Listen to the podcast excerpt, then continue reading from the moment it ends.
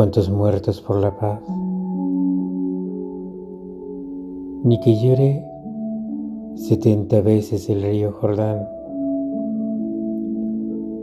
Volverán las mujeres, los hombres, los niños, las niñas, los pájaros. Una flor volvió a nacer pero no es la flor de ayer. Israel siembra de misiles el territorio de Gaza. No será suyo por derecho, será por genocidio. 75 años arrancando vidas como flores de un jardín. Es atroz crimen de lesa humanidad de un invasor. ¿Cuántas vidas más vale la paz?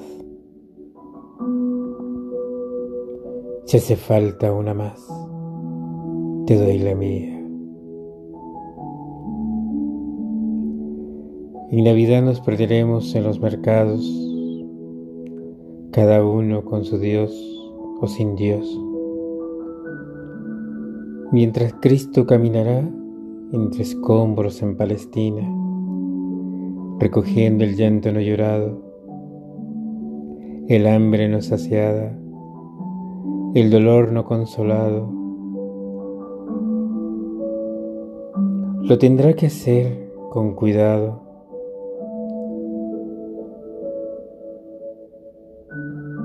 Por si le envían un misil del otro lado porque será un terrorista más como los que nacían en los hospitales borbandeados. No vaya a ser que Israel se sienta amenazado, porque quizás aún hagan falta más vidas para la paz.